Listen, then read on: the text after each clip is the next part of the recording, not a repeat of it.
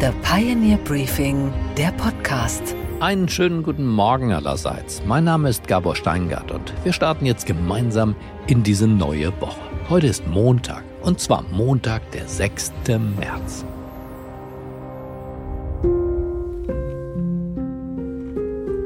Als der Erste Weltkrieg zu Ende ging, da erlebte ein elfjähriger Junge namens Sebastian ein Trauma. Er dachte immer, die deutschen Truppen seien kurz vor dem Endsieg, wie es damals hieß, am schwarzen Brett der Heeresberichte las der Junge damals vor über 100 Jahren die offiziellen Nachrichten von der Front. Ja, bis er mit der inoffiziellen Wahrheit der Niederlage konfrontiert wurde. Der später erwachsene Sebastian, von Sebastian Hafner ist hier die Rede, schrieb als Schriftsteller in seiner autobiografischen Geschichte eines Deutschen dieses Erlebnis der zwei Wahrheiten eindrucksvoll nieder. Hier im Hörbuch gesprochen von Walter Kreie, erschienen im Hörverlag. Am 9. und 10. November gab es noch Heeresberichte üblichen Stils, feindliche Durchbruchsversuche abgewiesen, gingen unsere Truppen nach tapferer Gegenwehr in vorbereitete Stellungen zurück. Eines Tages aber war das schwarze Brett leer. Keine Neuigkeiten mehr von der Front. Der kleine Sebastian machte sich auf die Suche nach der Wahrheit. Irgendwo fand ich einen kleinen Menschenhaufen vor der Auslage eines Zeitungsladens. Ich stellte mich an, drängelte mich sachte durch und konnte schließlich auch lesen, was alle schweigend und missmutig lasen.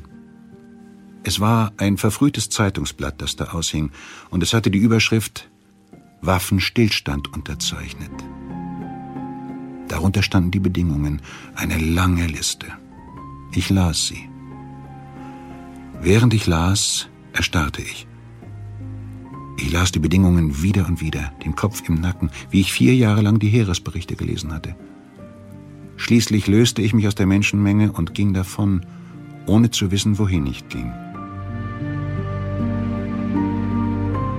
Die Welt seither hat sich verändert. Wir sind nicht im Ersten Weltkrieg, Gott sei Dank auch nicht im Dritten. Aber was gleich geblieben ist, ist, dass Kanzler, Präsidenten und auch ranghohe Militärs dem Volk die Wahrheit über den Kriegsverlauf bis zum bitteren Ende nicht zumuten mögen. Das schwarze Brett hängt heute im Deutschen Bundestag. Es ist nicht leer, aber es ist auch nicht wahrhaftig. In seiner Regierungserklärung lieferte der Bundeskanzler Olaf Scholz vor allem Durchhalteparolen. Unser Nie wieder bedeutet, dass der Angriffskrieg niemals zurückkehrt als Mittel der Politik. Unser Nie wieder bedeutet, dass sich Putins Imperialismus nicht durchsetzen darf. Zur Blitzvisite im Weißen Haus waren im Regierungsflieger erstmals in seiner Amtszeit Journalisten unerwünscht. Die übliche Pressekonferenz im Weißen Haus fiel aus und damit praktischerweise auch unangenehme Fragen an den Kanzler. Gehörte die Wahrhaftigkeit zu den politischen Spielregeln, dann, ja, dann hätte Scholz im Bundestag eine andere Regierungserklärung erhalten müssen in der vergangenen Woche. Zum Beispiel diese hier.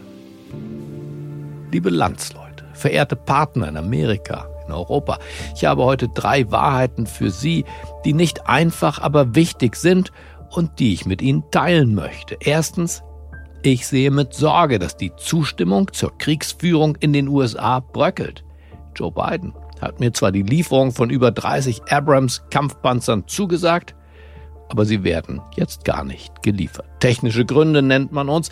Und natürlich ist mir nicht entgangen, dass der Ukraine-Krieg auch in Amerika zum innenpolitischen Thema geworden ist. Die Republikaner werben sehr offensiv im Vorwahlkampf für den Entzug der Kriegshilfe also für den Stopp der Waffenlieferung. Allen voran Ron DeSantis, der große Hoffnungsträger der Konservativen und im Moment der effektivste Gegenspieler von Donald Trump, erhält das Engagement der USA sogar für gefährlich. And um, these things can, can escalate, and I don't think it's in our interest to be getting into proxy war with China getting involved. Wir müssen deshalb nicht verzagen, könnte Olaf Scholz sagen, aber wir müssen das wissen und in unserem Kalkül auch berücksichtigen. Wir Deutsche sind ein wichtiger Unterstützer dieses Ukraine-Krieges, aber wir wollen nicht die Einzigen sein. Zweitens, Putin ist leider durch unsere militärische und ökonomische Reaktion auf seine Invasion nicht demütig geworden sondern eher entschlossener und noch brutaler.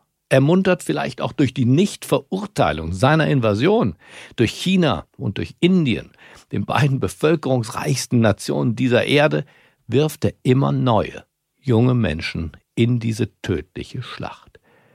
Drittens, ich weiß, dass wir auch in Deutschland eine kritische Diskussionslage zum Krieg und weiteren Waffenlieferungen haben. Viele Menschen bezweifeln, dass viel, viel hilft. Auf der anderen Seite sagen uns die Militärs und auch der Chef von Rheinmetall, dem größten Rüstungskonzern unseres Landes, dass der Westen mehr schweres Kriegsgerät liefern müsste, um wirklich das Vorrücken der Russen zu stoppen und die Frontlinie wieder in Richtung der Vorkriegsgrenze zu verschieben. Zwei Bataillone Leopardpanzer reichten eben nicht aus, sagt der Rheinmetallchef Armin Papperger. Das reicht nicht. Also, äh, und äh, die Forderung der Ukraine ist ja auch weitaus höher.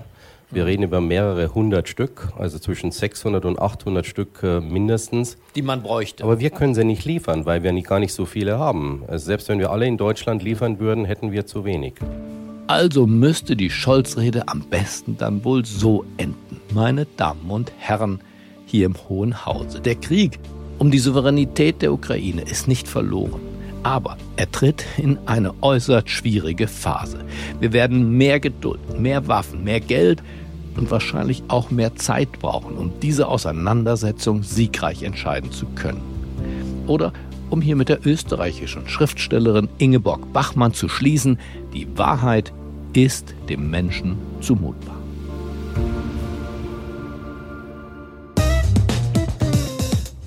Unsere weiteren Themen heute Morgen. Gregor Gysi, Vollblutpolitiker und Bundestagsabgeordneter für die Linkspartei, spricht über die neue Cancel Culture, über die stille Masse der Nichtwähler und wie wahrscheinlich eine eigene Parteigründung von Sarah Wagenknecht ist. Sarah kann vieles, aber nicht organisieren.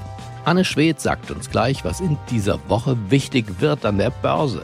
Und Michael Bröker analysiert die Kabinettsklausur in Meseberg, die noch bis heute Mittag dauert. Wir hören außerdem einen bizarren Song von und mit Donald Trump. Und wir lernen, wie in allem Musik steckt, sogar in Dingen, die mal auf der Müllhalde lagen. Das Tischtuch zwischen Sarah Wagenknecht und der Linkspartei ist noch nicht zerschnitten. Aber zum Zerreißen gespannt ist es schon. Jetzt zieht Sarah Wagenknecht einen Schlussstrich. Eine erneute Kandidatur für die Linke schließe sie aus. Nach Ablauf der Legislaturperiode wolle sie sich entweder aus der Politik zurückziehen oder es ergebe sich politisch noch etwas Neues. Spekuliert wird, dass Wagenknecht eine eigene neue Partei gründen könnte. Die Kritik an ihr war innerparteilich nach ihrer Friedensdemo mit Alice Schwarzer am Brandenburger Tor und ihrem Manifest für den Frieden offenbar zu groß geworden. Also, was ist da los, bitteschön, bei den Linken und überhaupt im Lande? Verbote überall, Cancel Culture scheint in Mode, also dass man Menschen, die anders denken, einfach auslädt oder bei Twitter blockiert. Illiberalität scheint auf einmal modern. Das und noch viel mehr habe ich mit Gregor Gysi besprochen. Er ist ein liberaler Linker, ein Bürgersohn, ein Mann, der keinem Mainstream folgt, sondern seinem inneren Kompass. Los geht's. Einen schönen guten Morgen, Gregor Gysi. Ich wünsche Ihnen auch einen schönen guten Morgen. James Bond, der alte Charmeur, aber auch Chauvinist, soll umgeschrieben werden, umgedichtet werden fürs Kino und in seinen Büchern. Wie finden Sie das? Nein, ich finde das deshalb falsch, weil wir Geschichte nie streichen oder leugnen oder auslöschen dürfen, sondern man muss dann eben erklären, aha, so sind damals Filme gelaufen, so laufen, laufen Filme heute. Zum Beispiel wurde früher in den Filmen viel geraucht. Wir können jetzt nicht ernsthaft alle Rauchszenen rausschneiden, sondern dann wird doch deutlich, welche Entwicklungen die Gesellschaft genommen hat, dass das Rauchen damals völlig selbstverständlich war und dann aus Gründen der Gesundheit Schritt für Schritt tabuisiert wurde. Und deshalb bin ich auch bei Straßenumbenennung vorsichtig. Also manches muss umbenannt werden, aber so diese Sucht, jetzt alles äh, umzubenennen, finde ich falsch. Winnetou, Karl May, da werden ja die Rothäute äh, sozusagen wirklich zu Tausenden erschossen. Ist das heute für Sie ein politischer Vorgang oder ist das Zeitgeschichte und, und auch Belletristik? Es ist Zeitgeschichte und alle Indianerfilme, wie sie damals hießen, sowohl die aus der DDR als auch die aus der Bundesrepublik, alle Kinder waren immer auf Seiten der Indianer. Das war ja das Positive an diesen Filmen. Die wurden ja nicht als die Bösen dargestellt, sondern die Bösen waren ja immer Weiße. Und äh, das darf man nicht kaputt machen. Ich Aber wollte ich Indianer werden damals. Das wollte ich ja, als Berufsziel deshalb, sozusagen. Die deshalb, Gerechtigkeit verteidigen. Ja, wissen Sie, deshalb sind ja auch viele Kinder zum Fasching immer als Indianer verkleidet gegangen, weil sie eben stolz darauf waren. Jetzt soll das auch nicht mehr sein. Die Verkleidung soll nicht sein. Gut, ich verstehe auch, dass man nicht mehr Indianer sagen soll. Da bin ich einverstanden. Aber das rechtfertigt wieder nicht zu streichen, dass das damals so gesagt wurde. Das muss man dann erklären. Also ich finde die Entscheidung des Bundesgerichtshofes äh, richtig dass diese furchtbare Judensau an der Kirche in der Lutherstadt Wittenberg nicht abgenommen wird, weil unten eine Erklärung ist dazu. Wenn man sie nämlich abnehme, ja. dann täte man so, als ob die evangelische Kirche vielleicht gegen den jüdischen Glauben war, aber nicht antisemitisch. Und da wird deutlich, dass sie antisemitisch war. Und das ist das Gefährliche. Wenn du das abbaust, mhm. dann denken die alle, aber wieso? Da hat es doch nie was gegeben in der mhm. Kirche. So kommst du drauf. Aha, so waren die damals gestrickt, etc. Und kannst dich dann wieder mit der Entwicklung in der Gesellschaft befassen. Denn diese Art Cancel Culture hat auch was sozusagen von Geschichtsklitterung natürlich. Richtig, richtig, richtig. Genau, das ist der Punkt, der mich Aber dabei woher stört. kommt das? Sie haben ja auch in Ihrem Leben, sind über 70 viele Wellenbewegungen dieser Art auch schon erlebt. Woher kommt diese neuere Welle von Sprachsensibilität, dass man mit solchen symbolischen Handlungen glaubt, auch historisches Unrecht wieder gut machen zu können? Naja, wissen Sie, das hängt damit zusammen, dass immer irgendwelche Fragen plötzlich in dem Mittelpunkt gesellschaftlicher Auseinandersetzungen stehen. Und dann gibt es immer Leute, die übertreiben. Die einen, die jetzt alles verändern wollen und die anderen, die möglich, möglichst gar nichts verändern wollen. Und das sind dann immer so Auseinandersetzungen. Und ich gehöre nicht zu denen, also ich gehörte noch nie zu denen, die gerne übertrieben haben. Ich versuche immer das Maß zu wahren. Ich finde es ja zum Beispiel auch richtig, dass man die weibliche und die männliche Form verwendet. Ich habe auch nichts dagegen, dass jemand einen Doppelpunkt macht, ein großes I und ein Sternchen. Ich mache es nicht, obwohl ich dafür bin, dass die Grundrechte der Diversen verankert werden im Grundgesetz. Dafür streite ich. Aber deshalb muss ich nicht die Schreibweise ändern. Ich weiß auch gar nicht, wie man es sprechen soll, ehrlich gesagt. Also das mache ich nicht. Also mit anderen Worten, es gibt immer ein bestimmtes Überziehen, aber dahinter steckt ja oft ein berechtigtes Anliegen. Nur, dass man das dann wieder konterkariert, wenn man es so überzieht, dass die Leute sich wieder eher dagegen stellen. Die meisten Politiker sind heute erst recht auf der linken Verbotspolitiker, den Verbrennermotor verbieten, das schnelle Auto fahren. Jetzt habe ich gelesen, auch ungesundes Essen, gegen das wir natürlich alle sind, auch verbieten. Ich verstehe es nicht. Die Grünen sind in Wirklichkeit jetzt die größte Verbotspartei, die wir haben. Und die kommen auch nie auf andere Ideen, außer verbieten, verbieten, verbieten. Aber bringt das was, die Verboteritis? Ist das an der Wahlurne spürbar. Die Grünen zumindest haben in Berlin bei der vergangenen Wahl mit einem Verbot von Autos in der Innenstadt nicht wirklich reüssieren können. Durch meine Frage dahingehend waren wir beide ganz plötzlich dabei, den kritischen Zustand unserer Demokratie zu beleuchten. Auch den Verbotsparteien übrigens geht es ja keineswegs gut in den Umfragen. Es ist so, dass 38,5 äh, Prozent bei der letzten Bundestagswahl zum Ausdruck gebracht haben, dass sie mit der etablierten Politik von der CSU bis einschließlich der Linken nichts mehr anfangen können. Nichts mehr. Das waren 20 Prozent, die gar nicht wählen gegangen sind, ein Prozent, die absichtlich ungültig wählen, 8,7 Prozent, die wählen kleine Parteien, die wissen ganz genau, dass sie nicht einziehen in den Bundestag. Sie wollen nur ihre Ablehnung gegenüber den etablierten Parteien zum Ausdruck bringen. Und bundesweit 10 Prozent, die die AfD wählen, die ja auch zum Ausdruck bringen, dass sie die etablierte Politik ablehnen.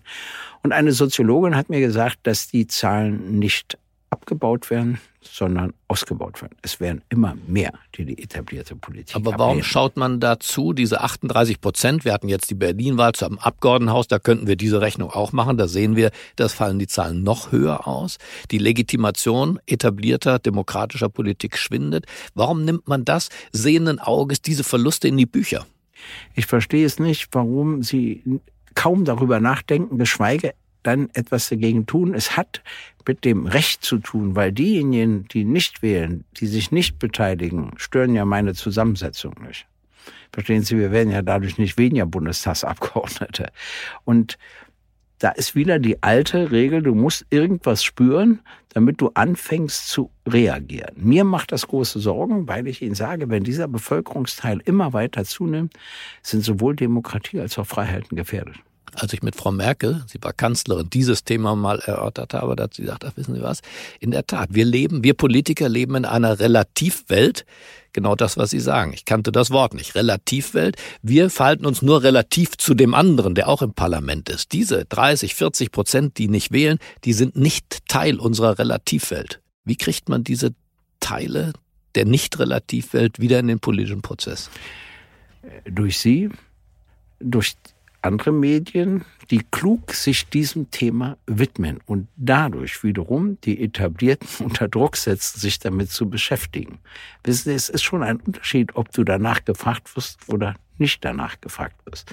Und die Aufgabe von Medien und anderen besteht darin, uns Politikerinnen und Politiker zu nerven. Und keiner lässt sich gerne nerven. Und dann fangen sie an, darüber nachzudenken, Arbeitskreise zu bilden und sich zu überlegen. Ich kann Ihnen mehrere Gründe nennen. Also erstens die falsche Sprache. Gerne spricht man in der Politik von der Veräußerungserlös-Gewinnsteuer. Keiner übersetzt das.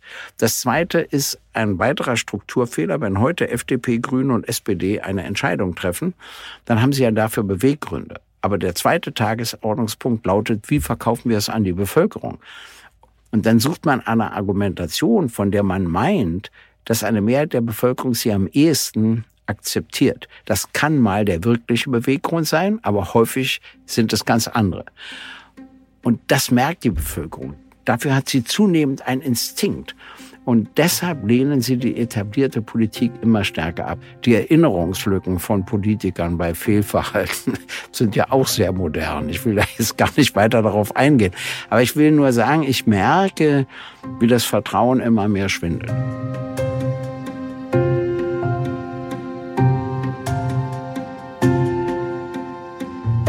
Aber dann wollte ich natürlich noch wissen, wie schaut eigentlich so ein linker Grand Seigneur wie Gregor Gysi auf seine Partei und auf den Streit mit Sarah Wagenknecht. Und wie wahrscheinlich ist es eigentlich, dass sie eine eigene Partei gründet? Meine Partei ist in einer existenziellen Krise. Sie müsste sich jetzt auf fünf Fragen konzentrieren. Ich meine zum Beispiel so eine Kundgebung für einen schnellen Waffenstillstand und damit im Zusammenhang dann auch keine Waffenlieferung hätten wir organisieren müssen als Partei dann wären wir die Friedenspartei geworden. Die anderen können ja andere Auffassungen haben. Und das funktioniert alles nicht, weil wir mit den inneren Auseinandersetzungen viel zu sehr beschäftigt sind. Aber ich arbeite daran, weil ich ja ein Vermittler bin. Ich hoffe ja, dass wir das alles noch hingebogen bekommen, dass wir uns auf das Gemeinsame konzentrieren statt auf das Trennende. Aber ob es gelingt, weiß ich nicht. Deshalb muss ich diesbezüglich mit einem Fragezeichen enden. Aber es dauert nicht mehr lange und dann weiß ich es besser und dann können Sie mich anrufen und dann sage ich es Ihnen. Aber ist sie eine Figur, die eine Partei Neugründung im Sinne hat und der das auch zuzutrauen wäre, das zum Erfolg zu führen? Also Parteineugründungen machen nur in wenigen Situationen Sinn. Damals die Grünen, dann auch die AfD, das weiß ich. Ansonsten braucht man immer eine Grundlage, die schon da ist, wenn es nicht einen ungeheuren Kampf für diese Neugründung gibt. Und den sehe ich nicht für eine linke Partei zurzeit. Ich glaube, dass erst, wenn, wenn es eine Spaltung gäbe und wenn eine solche Partei gegründet werden würde, haben sie natürlich drei Monate lang ein fantastisches Medienecho, schon aus Neugier etc. Dann liegen sie auch gut und dann werden sie vernachlässigt und vergessen. Und ähm, bei der Europawahl, wenn es keine Sperrklausel gibt, würden dann beide Parteien einziehen mit ein, zwei, weiß ich was, drei Abgeordneten. Und bei der Bundestagswahl wird es sehr, sehr eng. Und was man nicht vergessen darf, wenn Sie eine Partei neu gründen, Sie brauchen 16 Landesverbände, nicht bei der Europawahl, aber danach, äh, mindestens 16 Büros, eigentlich in jeder Großstadt ein Büro. Und Sarah kann vieles, aber nicht organisieren. Also es müssten ja dann alles andere machen. Sie wieder sozusagen die Figur an der Spitze. Ich glaube, dass sie es auch gar nicht richtig will. Haben aber, Sie sie gefragt? Denn, Sie sind ja beide im Austausch Ja. miteinander. Ja, ich glaube nicht, dass sie es will. Aber die Situation kann sich natürlich ändern. Wenn das immer zugespitzter wird, dann sieht sie gar keine andere Möglichkeit. Aber es gibt welche, die wollen das und die zerren an ihr. Und ich versuche, einen anderen Weg zu gehen. Und welcher das ist, das hören Sie am kommenden Sonnabend in dem rund 45-minütigen Gespräch mit Gregor Gysi. Und wo hören Sie das? Auf thepioneer.de. Und jetzt freue ich mich, mit Ihnen darüber zu sprechen. My Way. Zukunft kommt von Zuversicht. Der Strategiegipfel der Familienunternehmen. Möchte Sie heute Morgen zu My Way einladen. Das ist unser Strategiegipfel für den unternehmerischen Mittelstand. Im September in Berlin, im Westhafen, der jetzt 100 Jahre alt wird. Sehr, sehr schön ist es dort. Der Mittelstand ist das Wertvollste, was diese Volkswirtschaft zu bieten hat. Genau genommen vielleicht der einzige nachwachsende Rohstoff, den wir in Deutschland besitzen. Also, wir wollen an diesem My Way Wochenende die klügsten Köpfe aus der Politik und aus den Familienunternehmen in dieser inspirierenden Umgebung zusammenbringen. Wir wollen die Geschichten vom unternehmerischen Erfolg teilen, aber dabei auch das Hinfallen und das Wiederaufstehen nicht verschweigen so wie es der heutige Bundesfinanzminister Christian Lindner ja schon erlebt hat, als er selber Unternehmer war und dafür angegriffen wurde im nordrhein-westfälischen Landtag, als die SPD-Fraktion ihn für das Scheitern verantwortlich machen wollte, das er als Unternehmer begangen hatte. Seine selbstbewusste, seine kämpferische Reaktion ist die Motivation für diesen My Way-Gipfel. Ich habe schon mal in der Hochphase der New Economy habe ich schon mal ein Unternehmen gegründet und dieses Unternehmen war damals nicht erfolgreich. Heute hier hat die Ministerpräsidentin gesagt, man soll auch Scheitern von Pionieren nicht ein Leben lang biografisch als Stigma verwenden. Da haben Sie einen. Das ist Ihr Kollege. Das ist einer der Gründe, warum heute die Menschen lieber in den öffentlichen Dienst, da haben Sie ja auch gearbeitet, gehen, statt sich zu gründen. Weil man nämlich, wenn man Erfolg hat, in das Visier der sozialdemokratischen Umverteiler gerät. Und wenn man scheitert, ist man sich Spott und Häme sicher. Das ist doch der Grund. Christian Lindner wird als Keynote-Speaker mit dabei sein, genau wie die Gründungs- und Digitalexpertin Verena Pauster, die immer gut ist für originelle Ideen, zum Beispiel diese hier. Alle Amtsschimmel und Amtshengste mal in die Wirtschaft zu schicken. Und wie wäre es, wenn Leitungskräfte aus der Verwaltung alle zwei Jahre ein Pflichtpraktikum in der Wirtschaft machen? Tiefe Einblicke in ein Unternehmen bekommen, beobachten, mitmachen, über den Tellerrand schauen. Genau darum geht es also bei dieser ersten Konferenzaktivität aus dem Hause The Pioneer. Viele Gründer werden da sein, Familienunternehmer, auch der dritten, der vierten Generation und vielleicht Sie.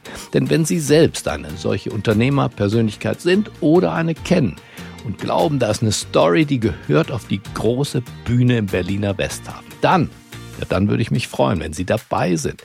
Wenn Sie sich bei uns melden auf der Webseite mywaythepioneer.de. Da gibt es alle Infos. Und dann gibt es auch die Chance, sich bei Simone Mehrfeld zu melden.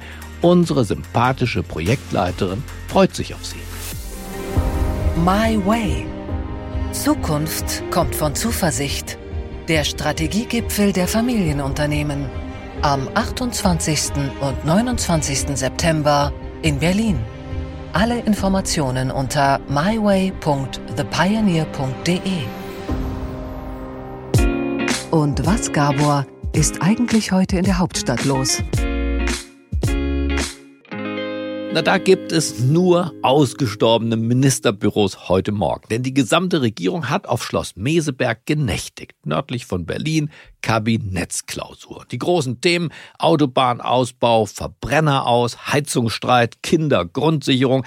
Naja, und Medienberichten zufolge haben die verschiedenen Ressorts für die Finanzplanung, die mittelfristige, einen Mehrbedarf von sage und schreibe 70 Milliarden Euro angemeldet. Bei mir ist jetzt der Chefredakteur von The Pioneer, Michael Bröker. Einen schönen guten Morgen.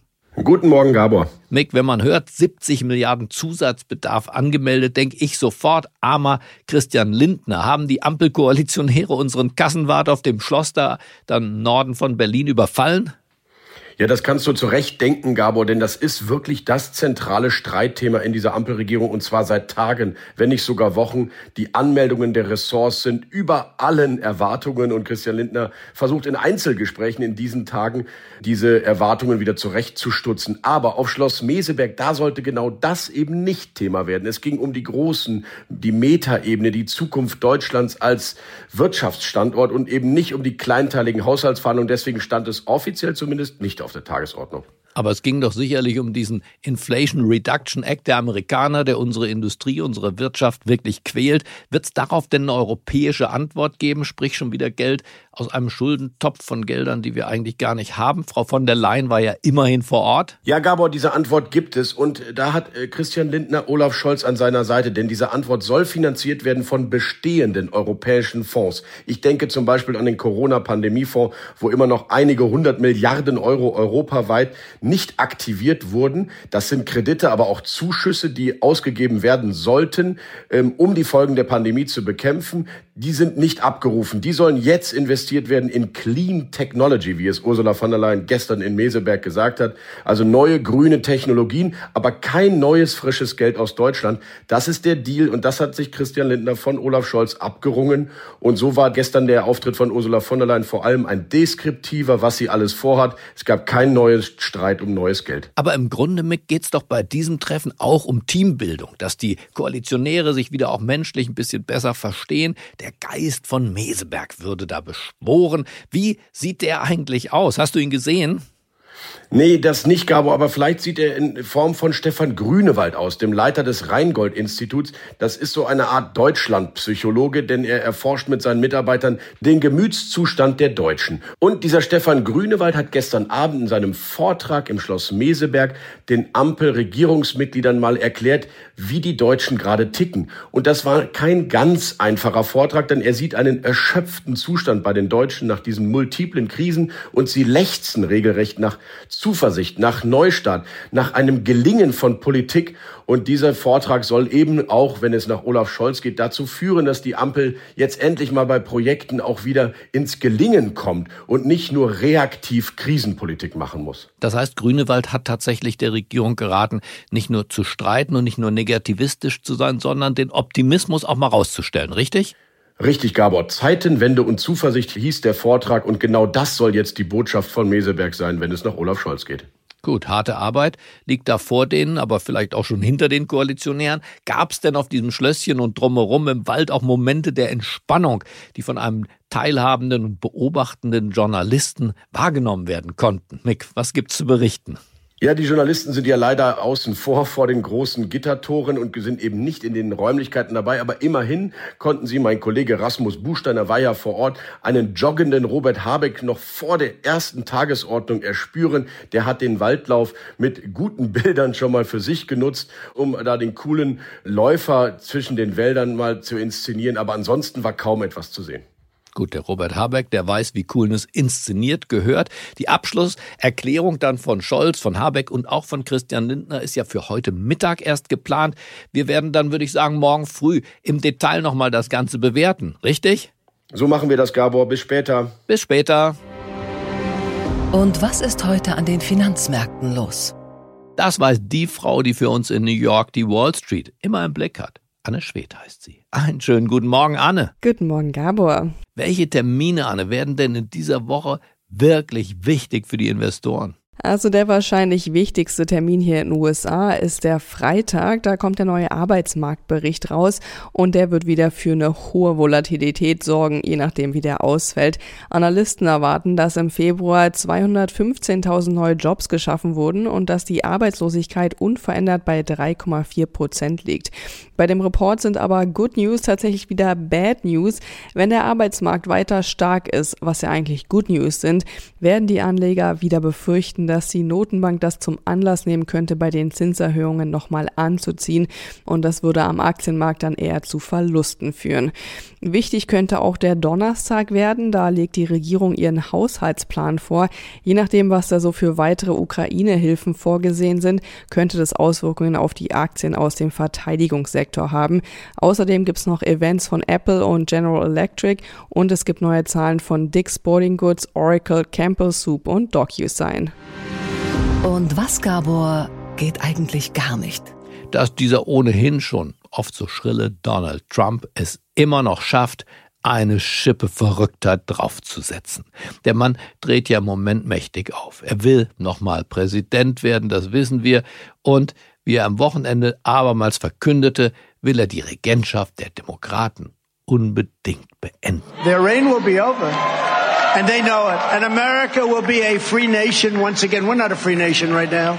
We don't have free press. We don't have free anything weil er es bis heute nicht verschmerzt, dass Joe Biden im Weißen Haus sitzt und nicht mehr er, setzt er jetzt noch einen drauf. Er hat mit Häftlingen, und zwar mit Häftlingen, die wegen ihrer Beteiligung an der Stürmung des Kapitols am 6. Januar 2021 im Gefängnis sitzen, einen Song aufgenommen. Man hört Trump, wie er das berühmte Treuegelöbnis spricht, mit dem amerikanische Patrioten die Flagge und ihre Nation ehren und dann singt der J6 Prison Choir, zu Deutsch etwa der Januar 6 Knastchor, die amerikanische Nationalhymne. Das Ergebnis? Bizarr. I pledge allegiance to the flag of the United States of America.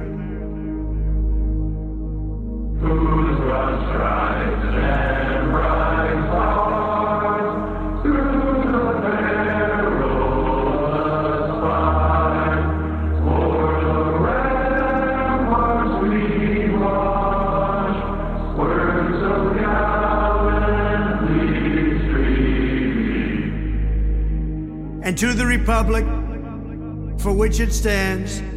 Das Forbes Magazine schreibt, dass Trump seinen Teil des Songs in seiner Residenz Mar-a-Lago in Florida aufgenommen hat und die Insassen haben ihren Teil am Gefängnistelefon eingesungen. Amerika, das Land der unbegrenzten Möglichkeiten und manchmal auch das Land der grenzenlosen Absurdität. One nation, under God,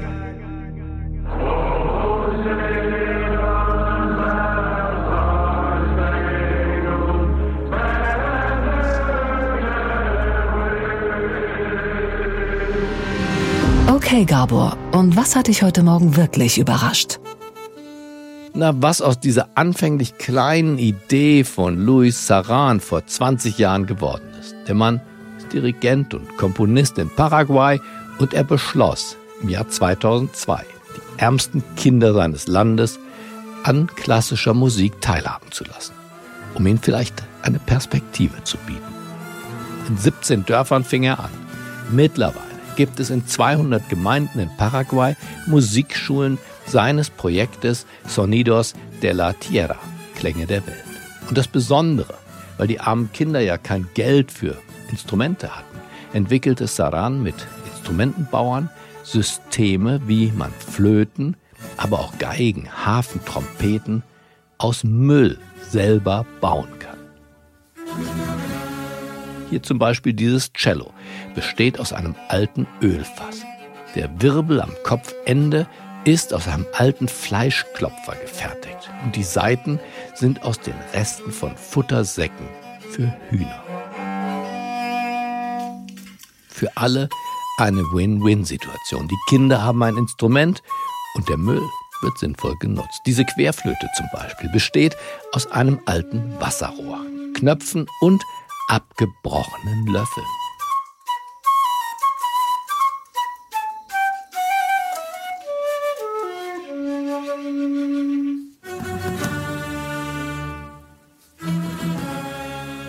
Tausende Kinder in Paraguay haben ihre Instrumente mittlerweile aus Müll gefertigt.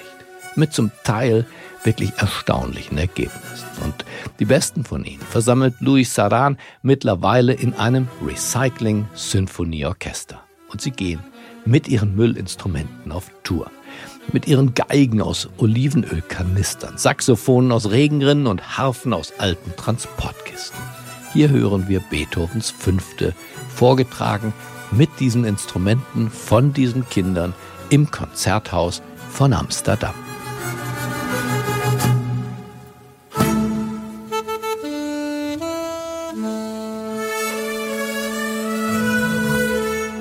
Ich wünsche Ihnen einen glücklichen Start in diese neue Woche. Bleiben Sie mir gewogen. Es grüßt Sie auf das Herzlichste. Ihr Gabor Steingart.